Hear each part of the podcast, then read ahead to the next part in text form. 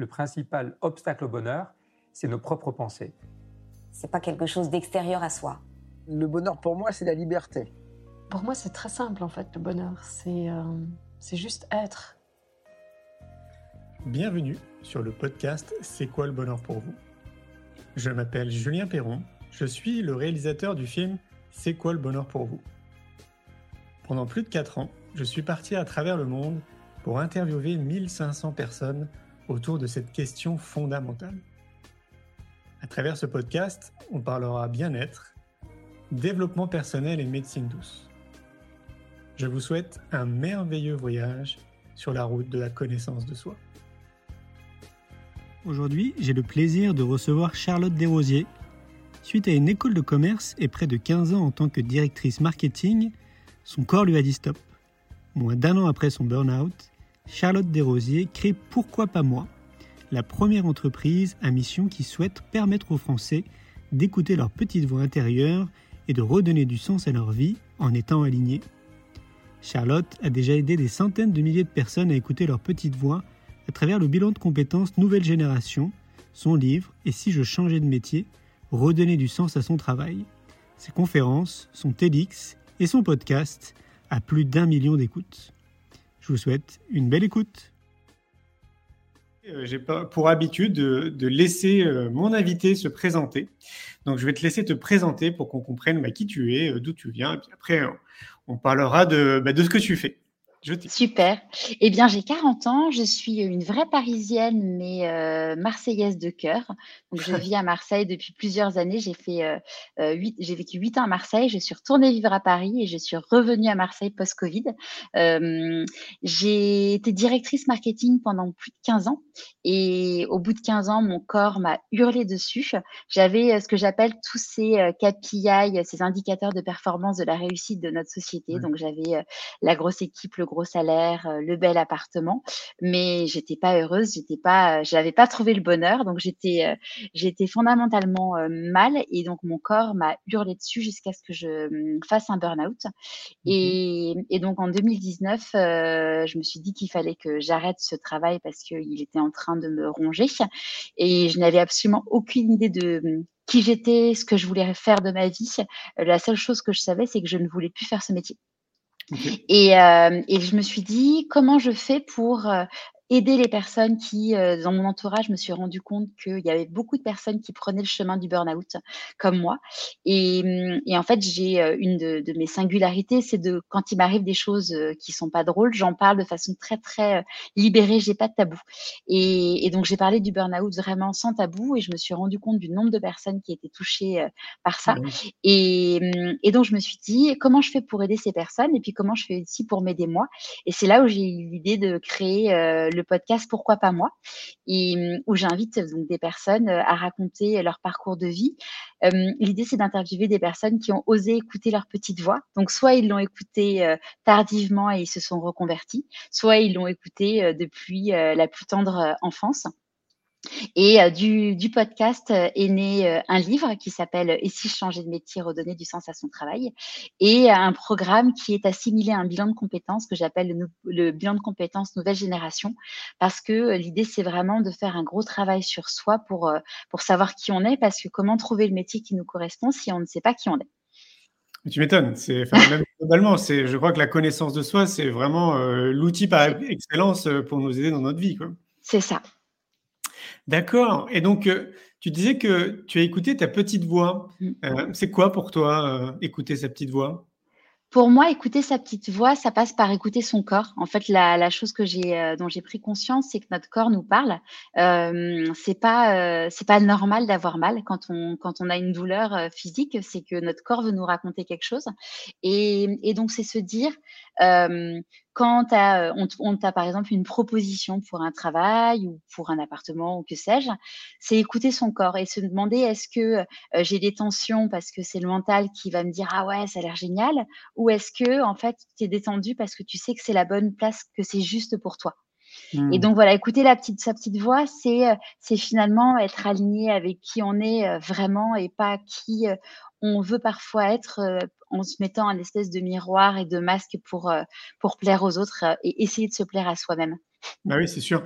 Est-ce que, moi j'ai envie de dire, ça me fait penser à écouter son intuition en fait. Euh, c'est ça, la petite voix, c'est l'intuition exactement. Mm. Et alors pour écouter son intuition, euh, je pense qu'il y a beaucoup, parce que c'est un sujet qui me passionne, l'intuition. Moi j'écoute mon intuition depuis que je suis tout petit. Est-ce que tu donnes, est-ce que tu guides les gens à travers ton bilan de compétences pour les amener à écouter leur intuition euh, oui, tu, tu, ouais. fais ça? Ouais, ouais. L'idée, en fait, c'est justement euh, euh, au, au, début du programme, c'est justement de les sortir de la roue du hamster. Et donc, du coup, de leur. L'idée, c'est qu'en fait, dans le programme, pour moi, c'est hyper important d'apporter des éléments scientifiques. Donc, chaque chapitre, il y a un élément scientifique avec après des exemples concrets issus de ma propre vie ou de celle de mes invités du podcast et, et des exercices pratiques. Et donc, justement, l'idée, c'est que pour pouvoir écouter son intuition, il faut apaiser son mental. Et donc, je leur donne plein d'outils, euh, comme par exemple changer ses habitudes du quotidien. Euh, tu vois, par exemple, je dire, bah voilà, tu prends plus le même chemin tous les jours, tu, euh, tu, tu, vas aller au supermarché acheter des ingrédients que tu n'achètes jamais pour justement réveiller ou créer des neurones dans ton cerveau pour pouvoir faire en sorte de réveiller cette intuition et donc, du coup, je leur donne plein de petits tips pour justement se réancrer avec eux-mêmes, euh, pour pouvoir justement être capable d'écouter cette petite voix parce que, euh, et donc leur intuition, parce qu'en fait, en effet, euh, souvent, quand les personnes, me, je leur dis, alors, elle vous, elle vous raconte quoi, votre petite voix, elles me disent, mais en fait, on n'arrive pas à l'écouter. Et, et c'est vrai que quand on est dans, un, dans cette roue de hamster, ou dans le brouillard, on n'arrive plus du tout à l'écouter, en effet. Oui, toi, tu parles de roue de hamster, moi, je parle de pilote automatique. Ça revient un peu au même. Mmh. Ouais, On a un pilote automatique. C'est ça. Alors, c'est pareil, le sujet de. Alors, pour moi, de l'entrepreneuriat, mais globalement, en fait, du monde de l'entreprise, hein, peu importe qu'on soit salarié ou entrepreneur, ça me parle beaucoup parce que, bon, moi, j'ai créé mon activité maintenant il y a plus de 22 ans en arrière, mais en parlant de, en partant de constats, je pense qu'on va évoquer ce soir. Et donc, moi, ce que j'ai remarqué à l'époque, et j'ai vraiment le sentiment que ça n'a pas trop changé, c'est que allez, au moins 70% de la population fait un job qui est purement alimentaire. Hmm. On est d'accord là-dessus? On est d'accord. Oui, et puis alors il y, a le, il y a le job alimentaire et puis il y a le job euh, alimentaire qui t'alimente ta, ta, reconnaissance sociale. Oui. Euh, aussi. Hmm. Et, et, ça, c'est vraiment un, truc qui est hyper, euh, hyper important. C'est, tu vois, moi, à l'époque, je me disais, waouh, j'ai le, le job de rêve. Enfin, tu vois, tout le monde me regardait avec des yeux en mode, la, la, la, nana, elle a réussi et je mets bien les guillemets dans le réussi parce que euh, parce que pour, quelle est la définition de la réussite? Tu, quand tu passeras derrière mon micro tu, tu me donneras la tu me donneras la tienne parce que c'est une question que je pose à, chacun de mes invités. Mais en fait c'est vraiment ça c'est de se dire euh, souvent moi je rencontre des personnes euh, qui me disent non mais moi j'ai pas à me plaindre en fait j'ai un super job et compagnie. Mais c'est pas une question de ça c'est une question de se dire qu'est-ce qui te correspond à toi? Et, et, et le regard des autres Peut-être qu'au moment où euh, on sera, enfin, vous savez pas ce que vous allez faire, il y a des gens qui vont vous juger, et j'ai envie de dire, et alors? Bah euh, et, et, c'est surtout de se dire, bah voilà, où est-ce que tu es heureux, où est-ce que tu euh, où est-ce que le matin tu te, enfin, l'idée c'est l'enjeu, c'est quand même de se dire qu'on travaille énormément quand même, et de se dire que tous les matins on est heureux de se lever et pas que le week-end. Bah, bien sûr. D'ailleurs, j'ai fait un TEDx et je l'ai intitulé Je n'ai plus peur du dimanche soir. Mmh Parce que c'est vraiment ça, c'est cette boule, cette boule au ventre que tu as le dimanche soir de te dire oh, j'ai pas envie d'y retourner demain. Tu m'étonnes, tu m'étonnes. Bah oui, ça, c'était, ça me fait vraiment penser à l'époque justement où j'étais salarié. Donc, je, faisais un métier euh, bah, pour moi qui n'avait pas de sens. Mmh. Et donc, je me rappelle très bien des conversations qu'on peut avoir avec des amis. Donc, ça remonte vraiment à très longtemps. Mais je me rappelle bien tu vois, de dire ah non, là, c'est bientôt lundi. Tu sais, le, le blues du dimanche parce que c'est bientôt lundi. Quoi. Exactement, ouais alors, à l'époque, justement, je me suis euh, posé des questions avant de créer mon entreprise. Et parmi les questions que je me suis posées, en tout cas des constats, c'était de me dire, mais je ne me vois pas faire un métier, même si je ne créais pas mon activité, hein, je ne me voyais plus faire un métier dans lequel il n'y avait pas de sens, tu vois, dans, lequel, en fait, je ne me sentais pas utile. Et surtout, mais avant toute chose, un métier dans lequel je ne m'épanouisse pas en priorité.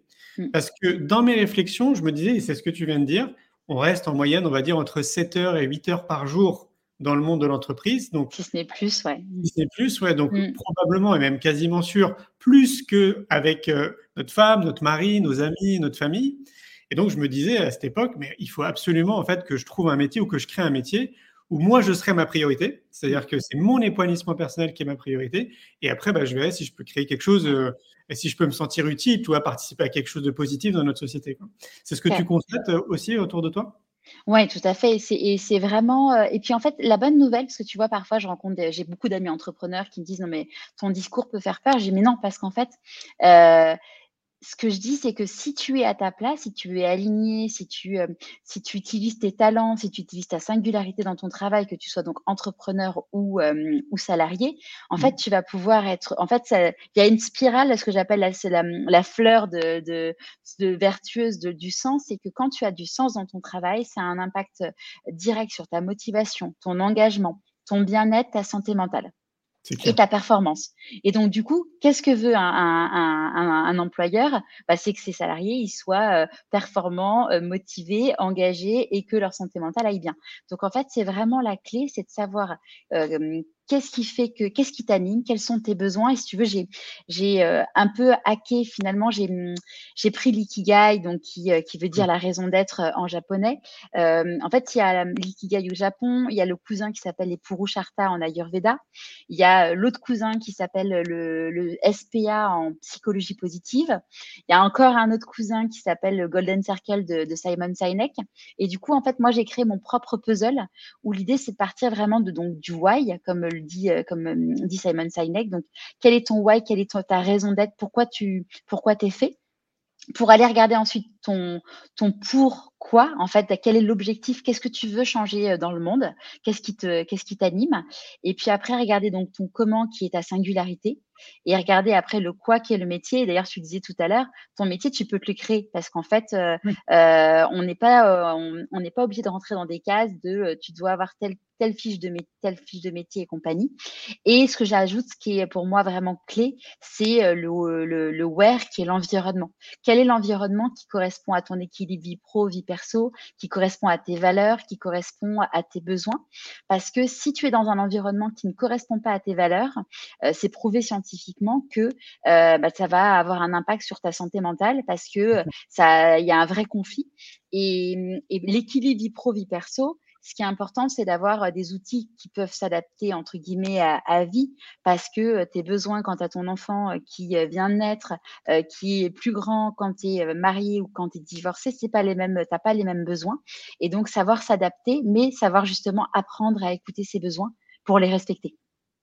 Mais voilà quelque chose de très challengeant, heu, j'ai le sentiment pour beaucoup, heu, beaucoup d'entre nous, parce que Mmh. ça, on on nous l'a pas appris, ça fait pas Non. partie c'est pas un projet sociétal, tu surtout, on n'a pas voulu nous l'apprendre. J'ai envie de dire, c'est encore, heu, c'est encore pire que ça. C'est qu'on l'a pas appris, on a tout fait pour nous dire: «Rentrer dans des cases, heu, si tu fais pas S, tu es un raté», pour, pour la génération où c'était les S. Enfin, on a tout on a tout fait pour faire en sorte que, que ce discours, ne soit pas, ne soit pas entendu, en fait. Tout à fait, ouais Mmh. et et moi je mets dedans, heu, le savoir-être, la connaissance de soi et sûr. cetera. C'est Ouais.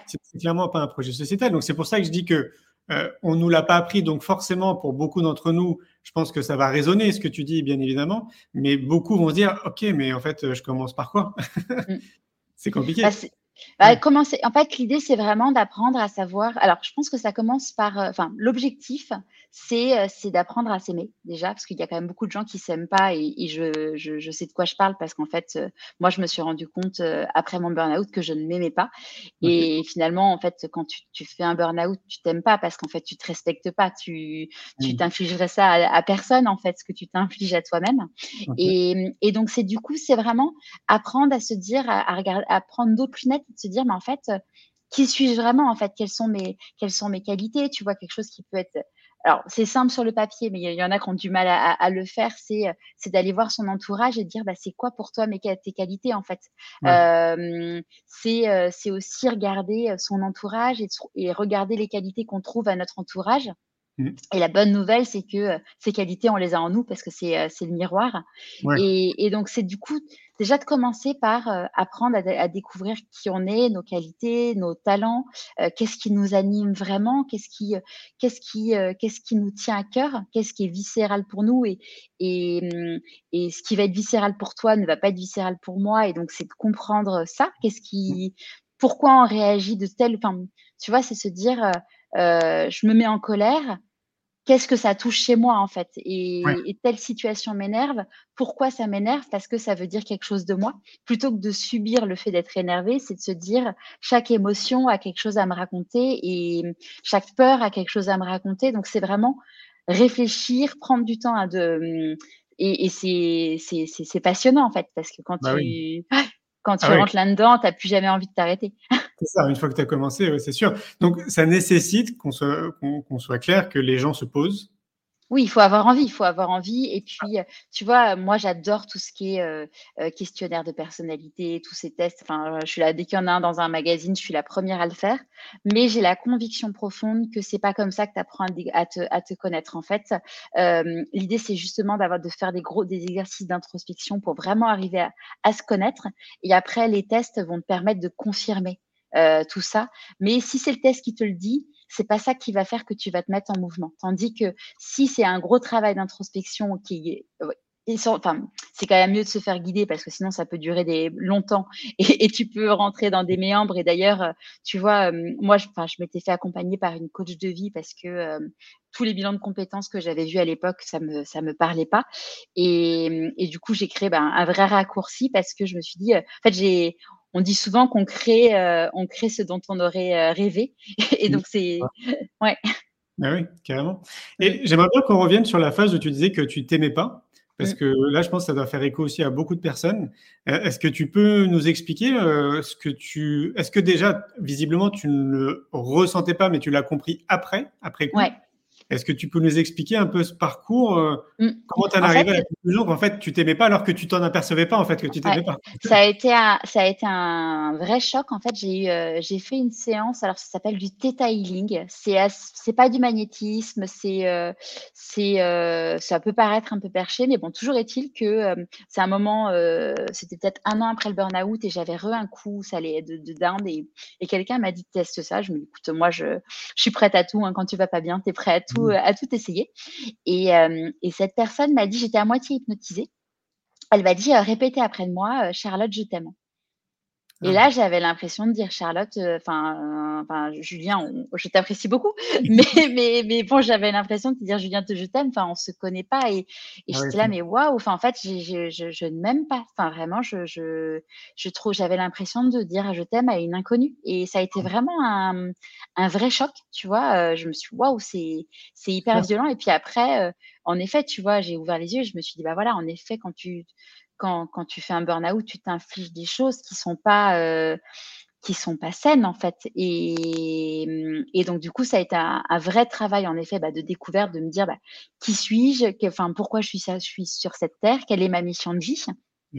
Et, de me dire, bah voilà, euh, d'ailleurs, tu vois, mes, mes clients, pour moi, c'est important de, donc, de leur permettre d'apprendre à s'aimer, euh, mais à, à 360, c'est aussi de leur apprendre à découvrir leur zone d'ombre, parce que si on ne découvre pas son nombre, sa zone d'ombre, bah, on, elle va, on va pas l'accepter. Du coup, c'est elle qui va prendre plus de place sur notre lumière.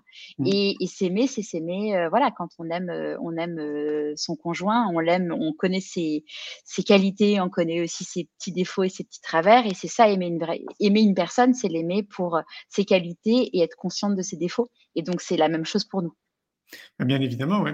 Mmh. Et et, quand tu donc euh, as ce déclic, et ce déclic t'amène immédiatement à, te prendre en main et te dire voilà, ok, c'est bon, là, il faut vraiment que je fasse quelque chose pour moi. Et... Alors, j'ai le ça, c'était en, c'était en juin 2020. Donc, j'ai fait mon burn-out, j'ai été arrêtée en, juin 2019. Euh, j'ai lancé le podcast en janvier. 2020. Et ça, c'était donc en juin. J'avais été suivie par une coach à ce moment-là. J'avais été suivie par une psychiatre aussi. Mais euh, là, du coup, ça s'est enchaîné. J'ai fait une formation de psychologie positive. Et puis, euh, j'ai commencé à lire euh, énormément de livres de développement personnel. Et, et c'est comme ça, du coup, que j'ai fait tout ce travail d'introspection et, et, en créant, en, en écrivant le livre et en créant le programme, euh, c'est là où du coup j'ai expérimenté plein de choses. Parce qu'en fait, tout ce que je mets dedans, j'ai tout testé. Et euh, donc j'ai fait mon, mon propre, euh, mon propre laboratoire sur moi. Alors, moi, ce que je trouve dommage quelque part, parce que bien évidemment, tu n'es pas la seule, ça arrive à beaucoup de personnes, et j'ai l'impression que c'est une tendance humaine, c'est qu'on attend d'être confronté, tu sais, à une situation compliqué. Donc pour toi, ça a été un burn-out. Pour quelqu'un d'autre, ça va être un accident, par exemple, une personne qui décède autour d'elle. Tu vois, quelque chose qui va vraiment... Hop, un accident de la vie, ouais. Exactement. Et, Et je trouve ça tellement dommage parce que je me dis que on pourrait quand même gagner beaucoup de temps. Bah, c'est marrant que tu dis ça parce que c'est exactement pour ça que j'ai créé Pourquoi pas moi. C'est vraiment, j'ai créé Pourquoi pas moi pour dire aux personnes, n'attendez pas un accident de la vie pour vous dire pourquoi pas moi. Et c'est mmh. vraiment, c'est, euh, ça fait partie de la raison d'être de l'entreprise. C'est, euh, c'est de se dire, et d'ailleurs, c'est pour ça que dans le podcast, j'ai à cœur de montrer une grande diversité de, de parcours de personnes. Donc, des personnes qui ont eu des, des, des accidents, des personnes qui ont eu des décès, des, des maladies, euh ou que sais-je et des personnes qui n'ont rien eu, enfin en tout cas qui n'ont pas, qui pas attendu un accident de la vie pour oser. Et, vraiment, c'est quelque chose où, que j'ai vraiment à cœur de dire à, tout le monde, c'est en effet, n'attendez pas un accident de la vie pour oser sortir de cette zone de confort qui n'est pas confortable en fait. Mais non, pas du tout. Mmh. C'est comme si tu passais, tu sais, à côté de toi. J'ai le sentiment mmh. Ouais, ouais. Et je te rejoins, tu parlais de qualité, tu parlais de talent. Moi, je parle aussi de zone d'excellence. Euh, j'ai vraiment le sentiment que tous, on est tous très très bons de manière innée, donc mm. naturelle, dans plein de domaines. Justement, un des rôles pour moi de, bah, de la société, du système éducatif, de nos parents, euh, de, ouais, du projet sociétal, ça serait de nous amener notamment à révéler ces talents mm. et qu'on puisse justement après les mettre à contribution pour les autres, en fait, pour l'humanité. Et, euh, et, même, tu vois, euh, j'irais plus que la zone d'excellence, j'irais même vers la, enfin, ce qu'on ce appelle la zone de génie. Ouais, c'est en fait c'est là où tu es excellent et en plus ça a du sens. Parce que tu vois typiquement moi quand j'étais directrice marketing en soi sur le papier euh, j'ai enfin en, toute humilité j'étais excellente. Mais en fait ça a manqué de sens pour moi donc du coup ça m'a amené au burn-out. Tandis que quand euh, euh, tu utilises en fait tes talents et en plus au service de ce qui a du sens pour toi c'est là où tu te révèles et, et mmh où, tu es aligné et tu es bien oui, et puis ce mmh. qui est incroyable, j'imagine que c'est ce que tu vis toi aussi, c'est que tu n'as pas du tout l'impression de travailler. C'est ça. Moi, depuis Exactement. pas du tout mmh. l'impression de bosser. J'ai l'impression d'être totalement dans ma vie, tu sais, en fait, mmh. voilà, de m'éclater un peu dans ce que je fais, quoi. Et pas du tout de, un travail comme je pouvais le ressentir à l'époque, où je veux dire, là, c'est dimanche, lundi, il faut aller travailler, par exemple. C'est ça, exactement. Et puis après, tu vois, et c'est aussi là, c'est, enfin, moi, je sais que la liberté, c'est quelque chose qui est très important pour moi, et de se dire, bah voilà, il y a des jours où, euh, où le dimanche, euh, bah, j'ai envie de bosser parce que j'ai pas mes enfants et que je suis, que j'ai envie, et donc du coup, je bosse. Mmh. Il y a un jour en semaine, j'ai pas envie euh, parce que je suis fatiguée ou juste parce que j'ai envie de kiffer. Et en fait, cette liberté, Mmh. Euh, elle, est, elle a quand même pas de prix. Alors même si euh, aujourd'hui je travaille plus que je, je, déborde plus sur les horaires que, mais en même temps c'est parce que ce que je fais aussi ça, ça m'anime. Tu vois là, je, mmh. je, suis en train de, de créer une formation pour pour pour des coachs pour pouvoir être formé à ma méthode. Et, et là en fait je, je suis hyper frustrée parce que là j'ai pas le temps. Mmh. Euh, j'ai pas le temps avec euh, ce qu'il y a à côté et, et, et enfin, si je pouvais passer la nuit, je le ferais. Alors, sauf que maintenant, euh, ayant fait un burn-out, maintenant j'ai une fragilité à vie qui fait que du coup, je suis obligée de faire attention et, et c'est fini les nocturnes et parce que sinon je le paye très fort. Mmh. Donc, donc maintenant, j'écoute mon corps. Eh J'ai appris que je n'étais pas une machine en fait. ça a été un peu dur, ça a été hyper difficile à accepter, mais euh, mais mais du coup voilà, c'est ça, c'est aussi c'est de se dire bah voilà, en effet, tu as, des projets, ça t'anime, t'en, t'en, rêves la nuit et t'as qu'une hâte, c'est c'est d'être le, lundi matin en fait. Euh. C'est ça, ouais. Mmh. Alors ça, moi je trouve que beaucoup d'entrepreneurs peuvent ressentir ce qu'on est en train d'exprimer, euh, mais par contre dans le monde du salarié, j'arrive pas trop à le mesurer, à me rendre compte.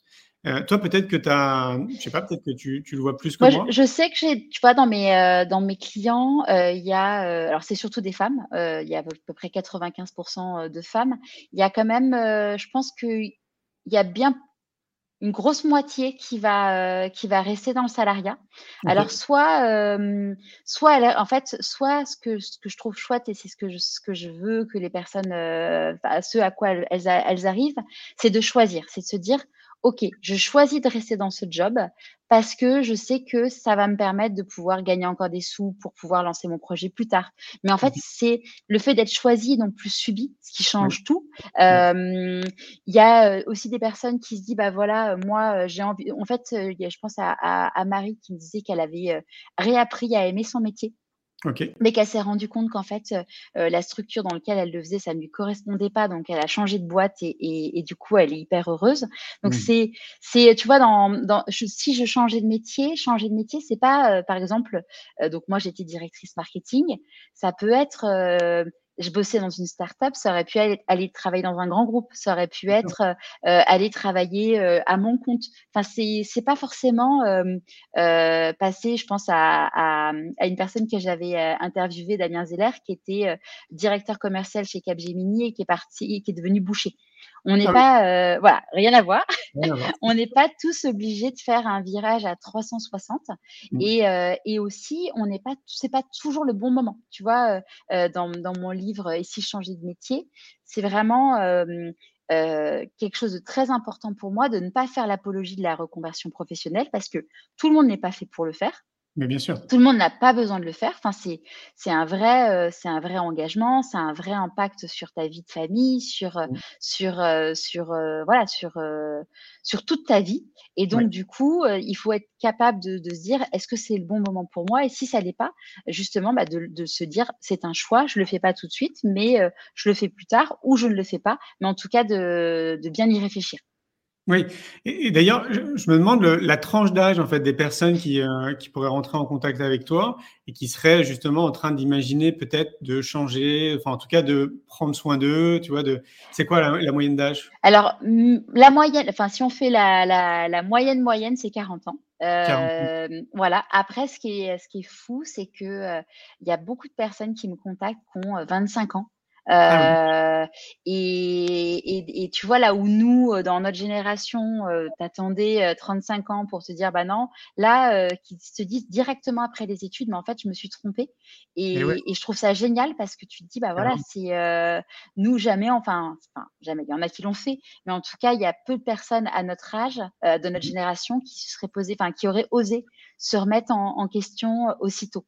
Ah bah, je peux dire, moi j'étais un mmh. ovni, hein. j'avais 23 ans à l'époque, euh, j'étais tout seul. Hein. Ouais. ah oui, ça c'est sûr. Quoi. Et je te rejoins sur le fait que cette nouvelle génération, elle est vraiment, euh, mais très différente bien mmh. évidemment de ce qu'on était. Elle a conscience de beaucoup de choses et, et parmi ces consciences-là, elle a bien compris que euh, si elle devait avoir un métier, créer ou pas une entreprise, fallait que ça ait du sens, que ça participe à quelque chose de positif dans notre société et que ça serait pas euh, toute leur vie, en gros. Quoi. Parce que c'est vrai que euh, l'époque de nos parents, par exemple, beaucoup moins de notre génération, euh, bah, tu, ton patron, c'était Dieu, en fait, quelque part. Oui, et puis tu travaillais toute. En fait, c'était une génération où tu, tu, tu, bossais dans la même boîte toute ta vie, tu achetais ta maison pour toute ta vie. Enfin, c'est euh, c'est pas du tout le même rapport au, au temps, aux choses. Euh, et, euh, et à côté de ça, ils ont. Enfin, c'est une génération, la génération de nos parents, ils ont vécu, euh, en effet, du, leur patron, c'était Dieu, mais il y avait un rapport au travail qui n'était pas du tout le même. Enfin, le, alors, bon, mon, mon papa est entrepreneur, donc les week-ends et compagnie, euh, il a jamais connu. Euh, en plus, il était archi d'intérieur, donc du coup, euh, si tu veux, bon bah quand es créatif, tu ça ne s'arrête pas. Hein, tu vas pas dire l'inspiration le dimanche matin, tu te tais, on, on y retourne, on y retourne lundi. Mais quand même, dans l'ensemble, il n'y avait pas, voilà, les mails comme on a, enfin, le, le, côté hyper connecté. Et, et, et, notre génération, on était, bon, bah voilà, les stages, on n'était pas rémunérés, euh, on n'était pas rémunérés, on servait le café. Enfin, il y a, y a, un rapport au, au travail qui n'a rien à voir. Et, et, nous, on a été façonnés d'une certaine façon. Aujourd'hui, la génération, ils, ils, ils, ont raison. Enfin, je veux dire, sur, certains, ils ont, sur certains côtés, ils ont raison. Après, sur certains autres côtés, euh, euh, je trouve que cette génération a besoin de comprendre que quand tu demandes, il faut savoir donner aussi. Oui, bah oui, oui. Oui, ça, ça, peut être un peu le revers de la médaille.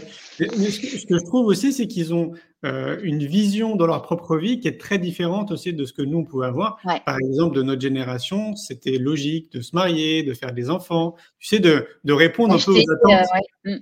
Ouais, d'avoir un CDI. Ouais, d'avoir un CDI. Je me rappelle, euh, il y avait, j'avais, euh, j'avais un, deux stagiaires et j'avais un seul poste à la fin euh, des deux stages et à proposer. Et donc bon, j'ai, j'en ai choisi un des deux. Et, euh, et donc j'étais trop heureuse, enfin vraiment, de lui proposer un CDI et tout. Enfin, j'étais vraiment trop contente. Et là, il m'a regardé, il m'a dit, mais Charlotte, tu sais. Euh, Enfin, je vais pas rester toujours. Un CDI, moi, ça me fait hyper peur. C'est à durée indéterminée. Enfin, me suis dit, mais t'inquiète pas, enfin, euh, je te demande pas qu'on se marie, on se marie, euh, enfin, c'est un CDI, t'as le droit d'y mettre fin quand t'as envie, mais il a, ça l'a fait flipper, enfin, total. C'est. Ça m'étonne pas du tout. Mmh. Et donc, là, tu, tu accompagnes combien de personnes maintenant? Alors là, depuis le début du lancement du programme, donc c'était en mars 2020, 20, 21, je ne suis pas très forte en année, 21, parce que c'est le Covid, c'était 2020. 2021, j'ai accompagné plus de 200 personnes, euh, sachant que du coup, j'ai créé ma propre méthodologie et euh, je m'appuie pour le coaching individuel euh, sur, des, sur un réseau de coachs que j'ai formé du coup à ma méthode. D'accord, ok. Et donc, Ce qui me permet de trouver la, la, la personne qu'il faut par rapport aux besoins, à la fois en termes de, de mindset, d'horaire, de, de tout ça, pour être sûr que ça leur correspond bien. Et est-ce que tu arrives à mesurer là? Est-ce que tu as des feedbacks? Des, premiers que tu as accompagnés là, tu vois, depuis deux ans, on va dire. Est-ce que tu est-ce que arrives à les suivre pour voir un peu bah, qu'est-ce qu'ils sont devenus? Ouais, Alors, j'ai des enquêtes de satisfaction assez régulières. Euh, et donc, du coup, euh, alors là, j'ai j'ai pas de j'ai pas j'ai pas là c'est en, en, mars où je refais mon petit bilan euh, annuel des, des, enquêtes de satisfaction. En fait, dès que je les reçois, je les relis, mais bon, j'ai pas fait la synthèse. Il y a à peu près un tiers des personnes qui se reconvertissent vraiment. Ah oui, ok. Ouais, c'est beaucoup moins que ce qu'on imagine. Et, d'ailleurs, euh, il y a beaucoup de gens qui me disent Ah non, mais moi, j'ai trop peur de me reconvertir, mais enfin, c'est pas forcément euh, la finalité. Et, euh, et c'est chouette. Enfin, moi, j'adore quand j'ai des nouvelles des, des, personnes. Tu vois, là, hum, j'ai créé un. Je suis en train de. Il y a le lancement là bientôt d'un programme pour créer son entreprise en étant aligné et profitable. et du coup, j'ai fait un petit mail à toutes mes clientes depuis l'histoire de pourquoi pas moi? Et donc, il y en a qui m'ont donné des nouvelles à cette semaine. Et c'est génial parce que euh, parce qu'il y en a une qui me disait, mais j'ai plus l'impression de travailler, je suis hyper épanouie. Et, et c'est vraiment, ça fait vraiment chaud au cœur de voir euh, que, euh, tu vois, il y avait il y a une personne un jour qui m'a dit, mais Charlotte, tu m'as redonné mon élan vital. J'étais dans le brouillard et, et j'ai maintenant tout, tout s'est éclairé et enfin, enfin quand même dit moi, mais aussi aussi grâce à sa coach. Et c'est vrai que c'est quand même enfin surtout quand ayant été moi-même dans le brouillard de se dire que euh, on peut permettre euh, aux personnes de sortir d'être dans leur lumière c'est c'est magique. ouais c'est magique. Et tu dis bah voilà euh, c'est là où tu te dis bah voilà moi je me dis je suis à ma place parce que parce que j'arrive à atteindre mon objectif. Mmh. oui puis en plus tu te sens utile pour moi, c'est oui. Mon objectif, enfin, c'est dans le sens où mon objectif, c'est de me sentir utile et de me dire que, que je contribue à ma façon. Et, et tu vois, je parle beaucoup de raison d'être parce que du coup, au fur et à mesure des interviews de podcast, c'est là où je me suis rendu compte que tout le monde me disait la même chose, qu'ils étaient alignés et compagnie. Et du coup, c'est là où j'ai fait beaucoup de recherches et j'ai découvert cette, cette notion.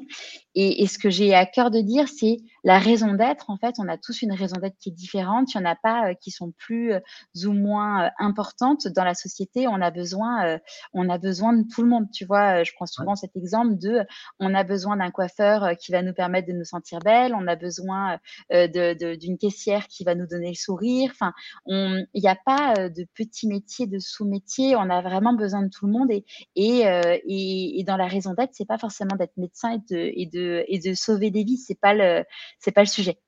On est bien d'accord, oui. Mm. Et c'est ce qui est, enfin, tu viens de le dire, pour, je vais peut-être reprendre avec des mots différents, mais ce que je trouve génial, c'est qu'on est tous complémentaires au final. Oui, bien sûr.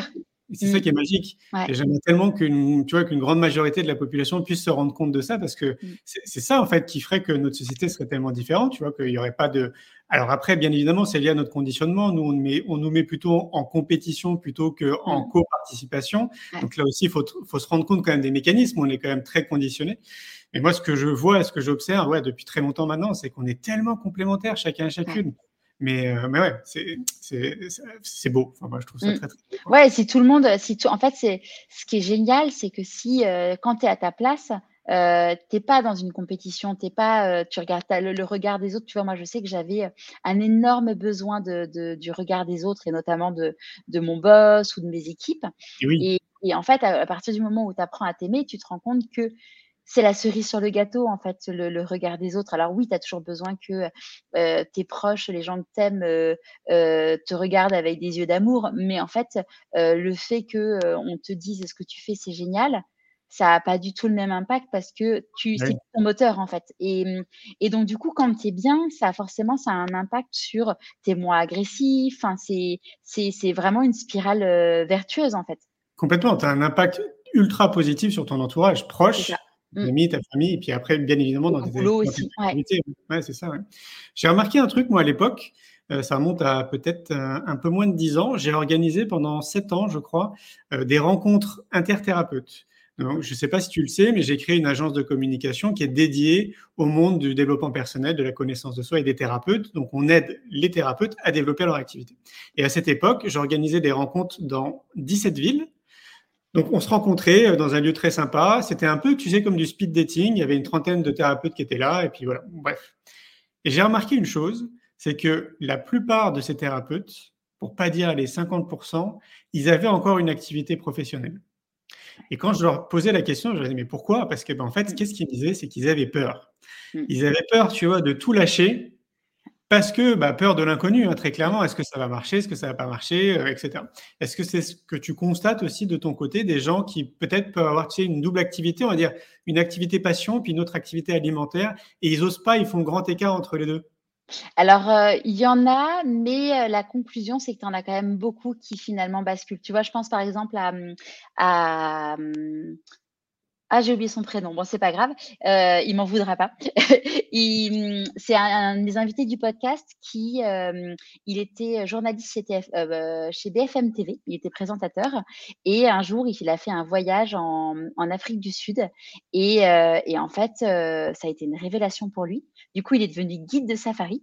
Ah et ouais, carrément. Et du coup, il a, il a, il avait les deux, les deux métiers en parallèle. Et il s'appelle Thibaut, Thibaut Cheminant. Et, euh, et, maintenant, si tu veux, euh, il s'est lancé à 100% sur euh, le safari. Et tu vois, je pense aussi à, à Pedro Correa, qui était, il était data scientist, quelque chose comme ça. Et mm, il était, il s'est lancé en tant que photographe. Au début, bon bah voilà, il était photographe le week-end, le soir, et puis finalement, après, c'était deux jours par semaine. Et puis finalement, après, c'était, c'était à temps plein. Donc, tu as beaucoup de gens qui, qui font ça en mode deux, deux, métiers, deux métiers qui après euh, fusionnent.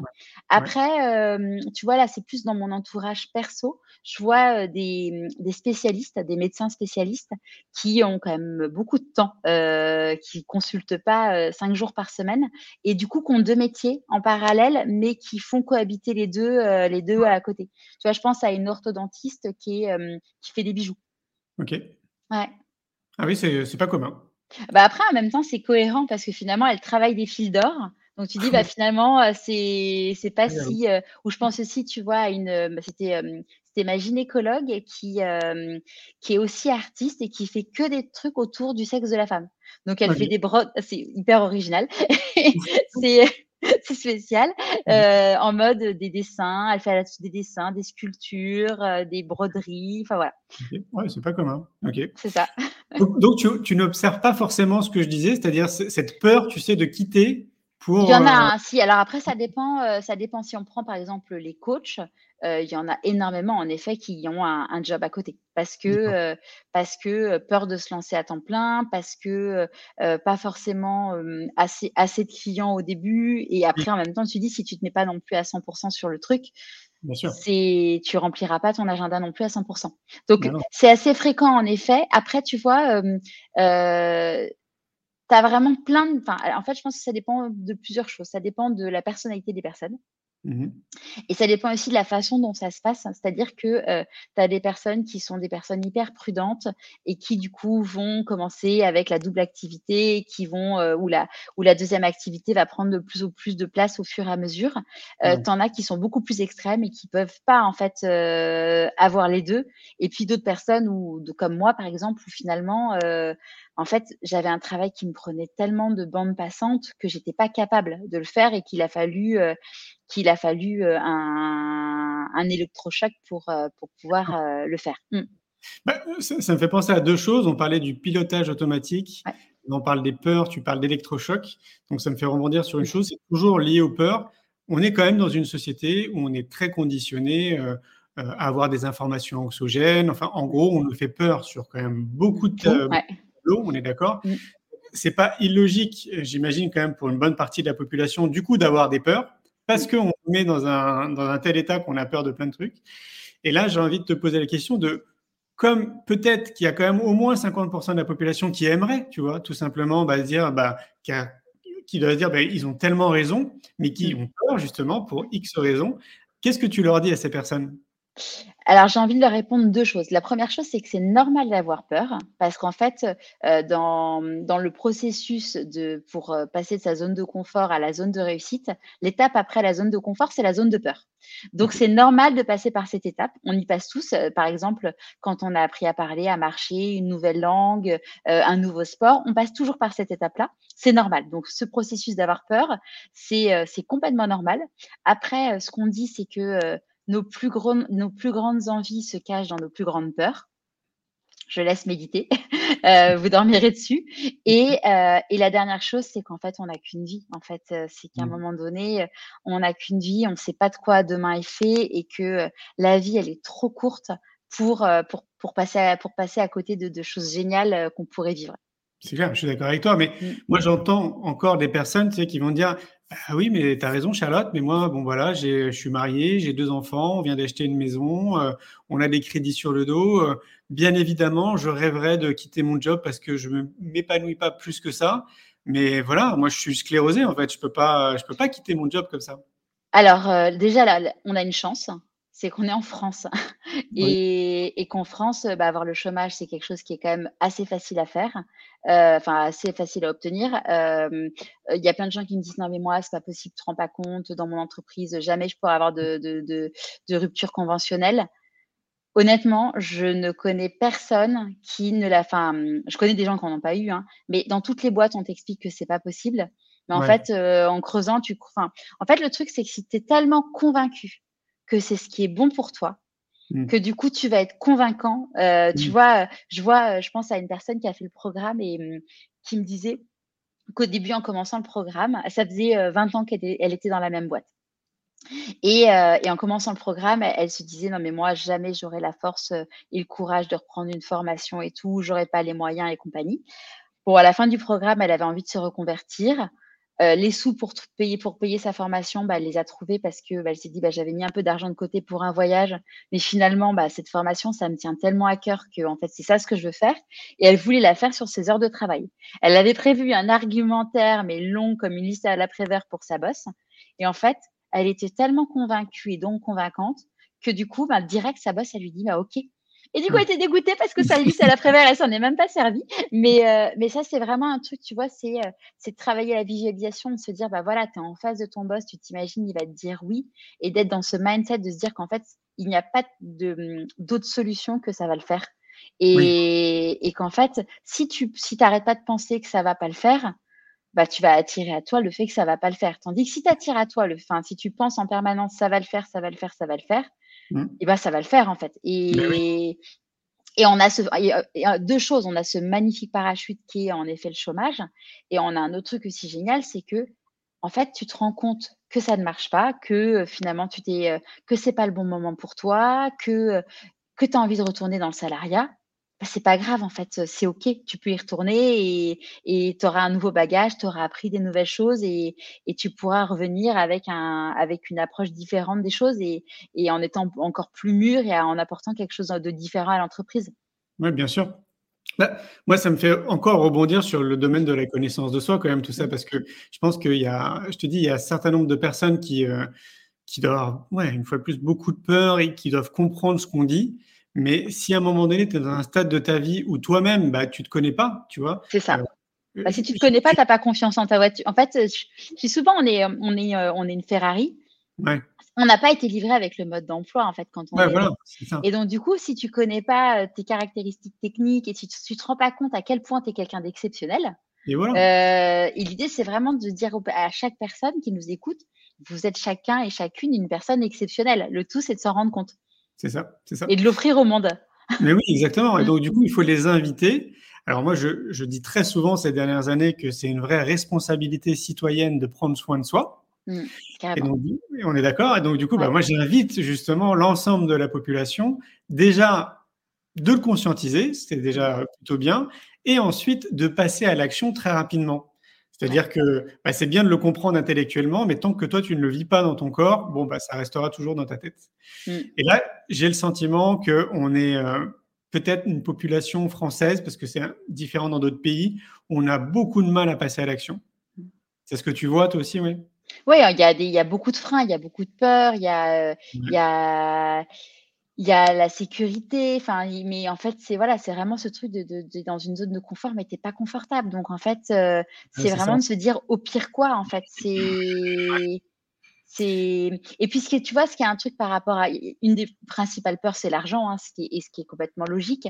Il y a un truc qui est génial, c'est que quand tu es à ta place, eh bien, tu as, beaucoup moins besoin d'argent. C'est-à-dire que euh, tu as beaucoup moins besoin de, de, paraître et donc d'acheter des fringues à tout va pour, pouvoir euh, plaire aux autres et te plaire à toi-même. Euh, mmh. Tu as beaucoup moins besoin de partir au bout du monde en voyage. Euh, en tout cas, moi, je sais qu'à chaque vacances et chaque week-end, il fallait qu'on quitte Paris parce qu'on avait besoin de s'évader. Mmh. Là, c'est OK, en fait. Tu vois, c'est aussi de, de, de, réfléchir quel est le cadre de vie qui me correspond. Parce que tu vois, moi, j'ai fait un, un, virage à 360. Hein. J'étais salariée, je vivais à Paris. Maintenant, je vis à Marseille. je suis chef d'entreprise. Et, et, voilà. Et aujourd'hui, tu vois, le, moi, pour moi, c'est important de voir la mer régulièrement. Ça me ressource.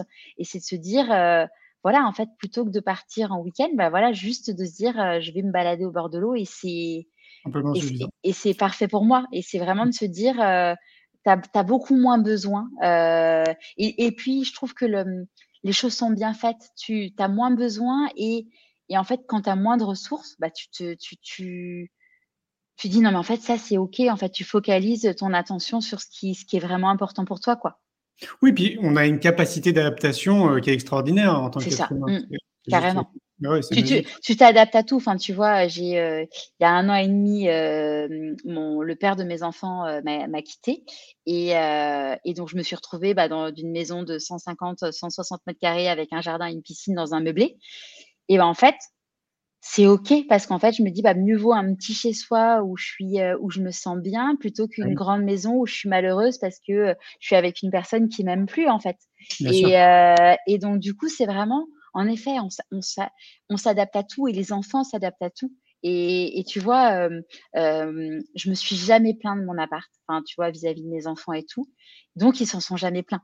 Tandis que des apparts où on était, où on avait pu être avant avec leur papa, euh, en fait, on était, on n'était pas, on n'était pas bien dans, je pense à, à, une maison en particulier les enfants, ils n'arrêtaient pas de râler en disant ah elle est nulle, elle est nulle, mais parce qu'en fait c'est nos reflets en fait, euh, ils répètent ce qu'on dit. Donc si nous on est bien, en fait, nos enfants ils seront bien et ils sont ils s'adaptent, ils s'adapteront. Je suis d'accord. Il y a peut-être une chose aussi qui pourrait aider nos, auditeurs, c'est quand tu étais dans cette période-là où tu étais directrice marketing, euh, est-ce que tu as eu à un moment donné, ou même plusieurs fois, j'imagine, des signaux, tu sais, qui t'indiquaient, écoute, ah là, Charlotte, Là, c'est. cacahuète. voilà, c'est ça. Ah oui, mon, corps, mon corps m'a, il a fini par me hurler dessus parce que euh, j'ai fait une crise d'angoisse, mais je savais pas que c'était une crise d'angoisse et j'ai cru que c'était une crise cardiaque. Euh, mais euh, oui, oui, en fait, si tu veux, j'avais, j'avais à la fois des signaux comportementaux et physiques, c'est-à-dire que j'avais l'œil qui sautait tout le temps, j'avais la main qui tremblait, je, je me, je, je, hum, tous les soirs, je rentrais, j'avais, j'étais épuisée. Le matin, je me réveillais, j'étais épuisée alors que j'avais dormi. Euh, et puis, je commençais à pleurer euh, le soir. Euh, je j'avais plus aucune patience vis-à-vis de mes enfants, vis-à-vis de personne d'ailleurs. Je devenais même un peu parano en me disant que les gens qui m'aiment vraiment me, me, me, me voulaient pas du, sans me dire qu'ils voulaient du mal, mais en tout cas, je devenais un peu parano. et puis peut-être? Comment? Tu te sentais incomprise, peut-être? Ouais, incomprise ou enfin, euh, ouais, je me montais des trucs dans ma tête. Je et puis j'arrivais. En fait, j'avais plus du physique et physique et intellectuel. En fait, à un moment donné, j'arrivais plus à travailler. Enfin, je. Donc oui, mon corps m'a m'a parlé très très fort et je l'ai pas écouté en fait. Et, et, même tu vois. Euh, en fait, ce qui s'est passé, c'est que j'ai travaillé pendant sept ans dans la dans l'entreprise de, du père des enfants et j'ai été chassée pour faire donc c'est ce qui a amené notre retour à Paris pour être directrice marketing monde. Et là, au bout d'un an, ben, je me suis rendu compte que ça allait pas et, et je me suis dit il faut que je parte de cette entreprise parce que sinon je vais faire un burn-out. Donc ah j'ai changé j'ai changé de boîte. Euh, J'y suis restée six mois. Au bout de six mois, je dormais plus. Donc là, je me suis dit il faut que je rechange de boîte. Et quand j'ai fait le dernier job, je savais que c'était la dernière fois de ma vie que je faisais ce, job, tu vois. Ah et donc mon intuition me l'avait dit, mais euh, bon, j'ai pas, j'ai pas assez écouté. Oui, bah visiblement, ouais. D'accord. Donc, on peut considérer que tu as eu quand même suffisamment de signaux pendant un certain laps de temps. Oui, d'accord. Avant de faire, avant de faire un burn-out et d'être vraiment en mode tu sais plus à quoi ça sert de vivre et, et, tu as, des séquelles physiques. Euh, oui, tu as ton corps, il te parle, euh, il te parle vraiment. En fait, c'est se dire, comme je disais tout à l'heure, en fait, avoir mal, c'est pas normal. Pour une femme, ne pas avoir ses règles, c'est pas normal. Euh, euh, c'est euh, c'est avoir des problèmes dermato, c'est pas normal. en fait, il y a plein de choses où on se dit ah mais tu sais c'est comme ça. Enfin tu vois, mmh c'est en gros bon bah maintenant en fait tu, tu, tu fais même plus attention. Mais mmh. vraiment c'est c'est moi j'invite vraiment à toutes les personnes à se dire voilà, j'ai mal à la tête, c'est pas normal. Et il y a un dictionnaire qui s'appelle le dictionnaire des, des, mots et des maladies, qui est génial, euh, qui permet de te dire, en fait, tu regardes le, le, le, le mal que tu as et, et, finalement, le mal a dit. Euh, qu'est-ce que le mal, le mal te dit? Et, et c'est passionnant. Enfin, c'est vraiment, euh, c'est fou comme c'est criant de vérité. Je crois que c'est de, j'ai plus son prénom, Martel. Ok. C'est, euh, comment Laurent Martel? Euh, peut-être, je sais plus. Et euh, c'est incroyable, vraiment, ce truc-là, tu, tu, je, je, j'en parle dans le bilan de compétences. Il y a beaucoup de personnes qui me disent, mais oh, j'y croyais pas. Et, et vraiment, c'est, fou de se dire que quand tu as mal à tel endroit, tu. Enfin, maintenant, moi, je sais que dès que j'ai, euh, j'ai le moindre petit bobo, je regarde et je. Et, et donc, vraiment, c'est écoutez-vous, écoutez votre corps. être fatigué en permanence, c'est pas normal. tu mmh. vois, un jour, j'ai, j'ai eu un peu c'était au moment où je commençais à vraiment ouvrir les yeux sur le burn-out. Je me suis dit, euh, j'avais un cours de yoga et toutes les semaines, elle me disait, bon, comment vous vous sentez? Et je me suis dit, mais ça fait six mois que j'ai l'impression que je suis au bout de ma vie. C'est vraiment que tu n'en peux plus, quoi. Mmh. Et je me suis dit, mais là, Charlotte, tu pars en cacahuète. c'est pas possible. Enfin... Carrément. Et mmh. alors, j'avais une question qui me venait à l'esprit en t'écoutant et je, et je l'ai perdue. Ah. C'était. Euh, ah, zut. Ah, c'était par rapport à ce que tu étais en train de traverser. Euh, bon, bon, peut-être que ça me, ça me reviendra. Sinon, tu la noteras et tu, tu, la noteras et tu me la poseras oui, quand je t'interviewerai toi. Sinon, j'ai une autre question qui me vient à l'esprit parce que euh, je ne sais pas si tu le sais, j'ai interviewé 1500 personnes dans 25 pays et je leur ai posé la question c'est quoi le bonheur pour vous?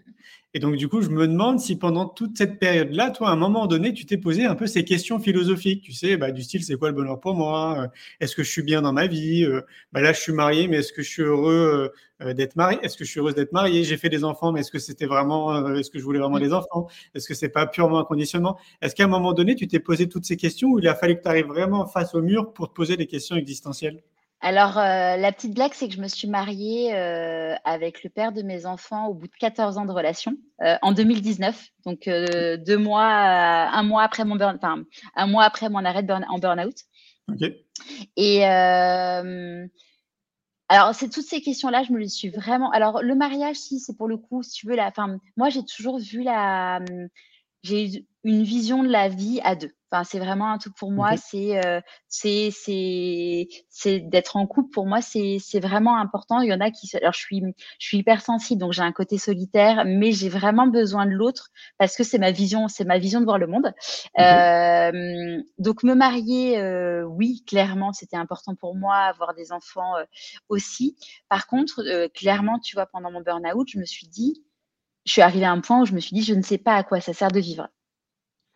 Et euh, alors que voilà, je venais de me marier, j'avais mes enfants, euh, et, donc du coup, j'ai vraiment réappris à aimer la vie et de me dire, mais en fait, euh, ouais, c'est génial, c'est un cadeau du ciel. on a tous quelque chose à accomplir, on a tous, on a tous une mission. Enfin, et hum, et donc oui, ces conditionnements, tu vois, de, euh, euh, en effet, enfin, tu vois, moi j'ai grandi à, à Neuilly-sur-Seine, donc euh, quand même en termes de, en termes de, de, de, de on est bien rangé, mais en même temps, bon, j'ai cassé les codes parce que je me suis mariée au bout de 14 ans. Autant te dire que quand j'ai annoncé à des personnes de ma famille que j'étais enceinte, on m'a dit, oh mon Dieu, mais du coup vous allez vous marier? Je fais non, il est voulu.